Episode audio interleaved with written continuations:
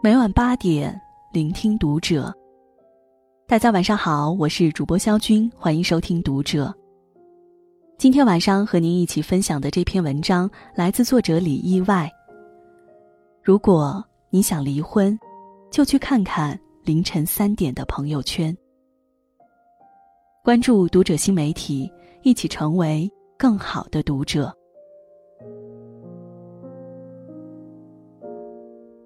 小九可能出事儿了。凌晨三点，我接到闺蜜老公打来的电话。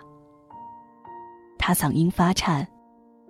那一瞬间，我浑身发冷，心里闪过很多乱七八糟的联想。小九最近摊上事儿了，我是知道的。孩子身体出了问题，两人又正闹离婚。小九老公在外地上班他俩夫妻多年，平时小九一个人照顾孩子，和公婆相处磕磕绊绊。但我没想到会走到这一步。打了二十七通电话，一直没有人接。小九老公一边翻看着朋友圈，一边哭得歇斯底里，里面有一封小九写给他的信：“亲爱的老公。”我披着满身伤痕，很惊讶自己还能叫出这个称呼来。也许是源于你这四年孜孜不倦的折磨吧，让我明白了什么叫逆来顺受。嫁给你的时候，你对我的承诺是一辈子不动粗。一辈子说长不长，说短不短，也许四年已经是最大的期限。但我相信，这是你最后一次动粗，没有下次了。因为，我不会给你机会了，对吗？说实话，我望着身边手足无措的男人，没有丝毫的动容，只有对小九满腔的心疼。那个白天还说说笑笑的人，突然就不知道跑到哪里去了。想起他们说的，哭哭闹闹是使性子闹脾气，真正的离开都不动声色。心里真的克制不住，一阵一阵的发紧。把小九叫回来的是他们三岁的闺女。孩子半夜起来，哭得撕心裂肺，满世界找妈妈。我让孩子给小九发了条语音。自己屏气凝神，不敢说一句重话。说喜极而泣也不为过。那天的最后，我们等到了小九，这个在深夜独自去死神手里跑了一圈的傻姑娘，回来说：“经历了一些事情，才知道这世上真的有万念俱灰这个词。可是，在听到闺女哭声的那一刻。”又觉得，这世上仍有万千眷恋。不知何时，小九眼眶泛红，而我假装上厕所，再也不敢多看一眼。那条凌晨三点的朋友圈，小九发完又删。也许有人看过，也许有人忽视，也许有人根本不曾在意，也许有人会觉得。这不过是一场闹剧，但小九哭完又笑，抱住孩子狠狠亲吻的样子，让我在万幸之余又觉得万分难过。就像他们说的，这世间所有的劫后余生，都是脱了一层皮的代价。伤敌八百，也自损一千。那个平日里经常笑的人。不一定经常开心，他们不过是擅长隐藏自己的负面情绪。可一旦爆发，就会像开了闸的洪流一样，一发不可收拾。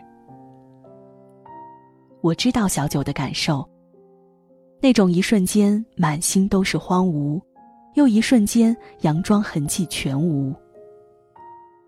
哭过，痛过，日子还得继续过。但并不是所有人都那么幸运。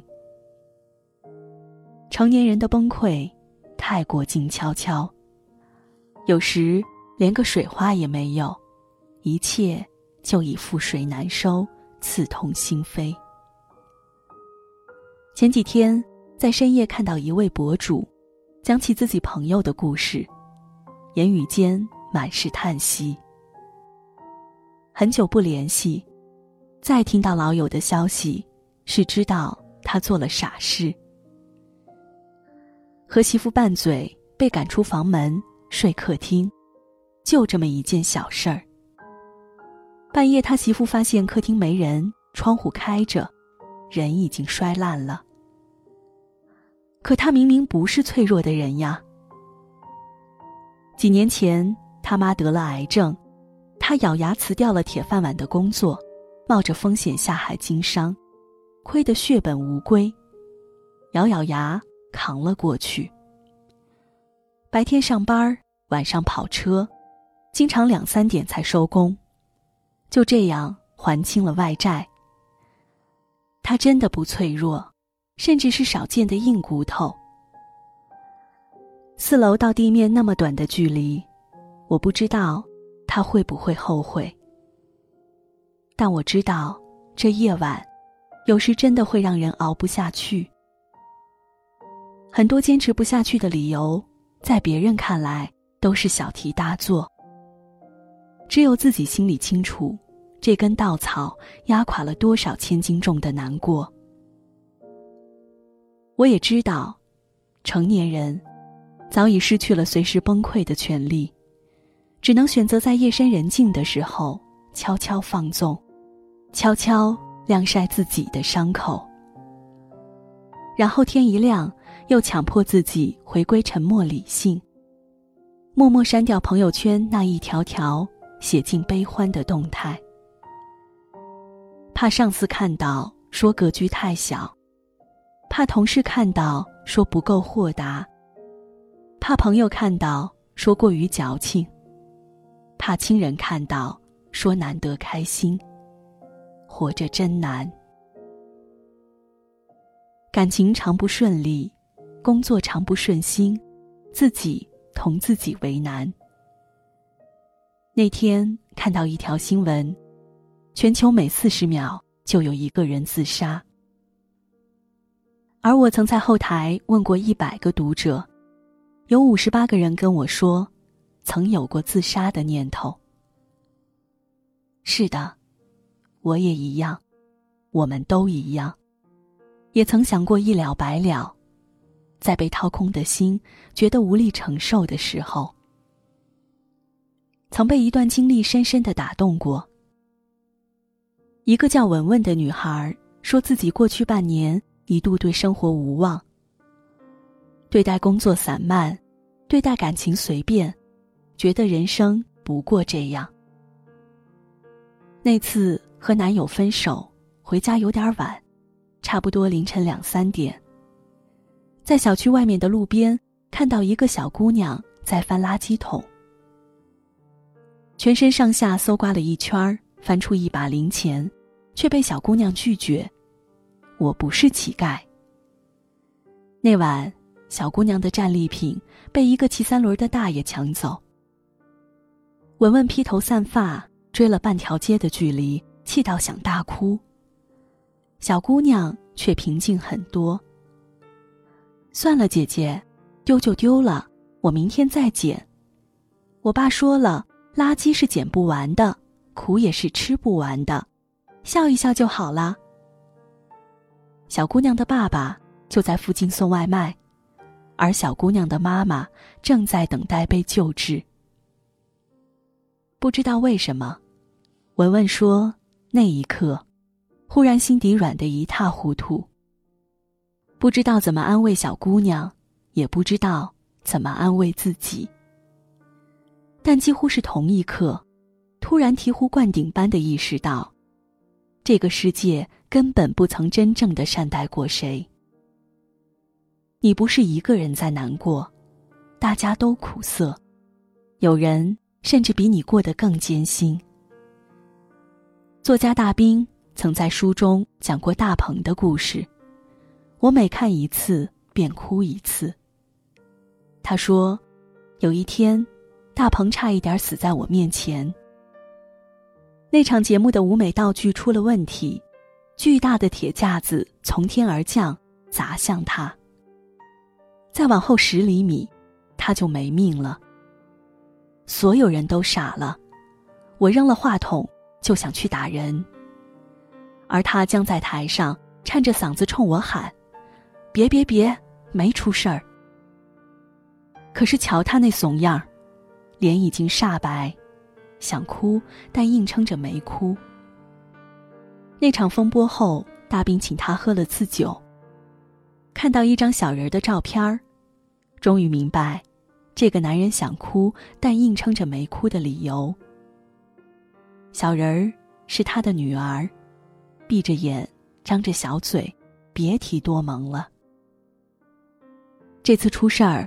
他没有告诉媳妇，只说：“既然有了孩子，就要让孩子过上好日子。”想起他们说的：“每个硬着骨头、勇敢拼搏的人都有个柔软的理由。”人生实苦，生活不易，可我们早已过了任性矫情的年纪，身后有年迈的父母，膝下。有年幼的孩子，还有同自己风风雨雨、操劳了半辈子的爱人。很久之前，在知乎上看过一个问题：生与活之间隔着多少距离？有一个很戳心的答案是这样的：一场重病，还有一场眼泪。是啊，人最怕的就是。在亲人有难的时候，你除了眼泪之外一无所有。所以，为了抵御未知的风险，为了保护最亲的人，请继续与生活不懈战斗，直到你变得足够强大，可与所有的苦难抗争到底。网上曾有一份流传很广的时间表。一九九一年，李安凭借电影《推拿》一举成名。但此前事业失败，在家蛰伏六年。两千零六年，黄渤因出演《疯狂的石头》被人熟知，距离第一次拍戏也过去六年。二零一六年，Papi 酱走红，但早在二零一一年就已经做起了视频，从无人问津到名声大噪，花了五年的时间。所有快乐的。光明的生活都不是信手拈来的。前段时间跟一位师兄聊起这几年的种种。三十二岁的他终于创业成功，在家拼出一套房。我们常常调侃他是人生赢家。师兄说：“我是输了九十九次才赢了这么一次。”一年三百六十五天，我加了三百六十五天班儿。谁的生活都不容易。所有光鲜亮丽的背后，都是你不知道的灰头土脸；所有牛逼的背后，都是苦逼。在你看不到的地方，多的是你不知道的事。师兄的故事还有另外一个插曲。零八年的时候。师兄钱财两空，树倒猕猴散，十几人的创业团队跑得一个不剩，能输的，不能输的，都输得精光。那阵子没人知道，他过得到底有多难。直到有天在阳台喝酒，脑中突然冒出喝完就跳下去的念头，却在回头的那一刻，发现老婆一直默默站在自己身后。师兄说：“当时眼泪狂流，就只剩下一个念头。觉得无论怎么样，得走下去啊，不能认输。有些路很远，走下去会很累，可是不走一定会后悔。就像他们说的，人生不是一场短跑，而是一场马拉松。放弃一次。”就全完了，但走下去就会不一样。还记得电影《喜剧之王》里那段经典对白吗？看前面漆黑一片，什么也看不到。也不是啊，天亮后会很美的。是的，天亮后会很美。相信我，你既已身处黑暗，那黎明一定不会太远。加油！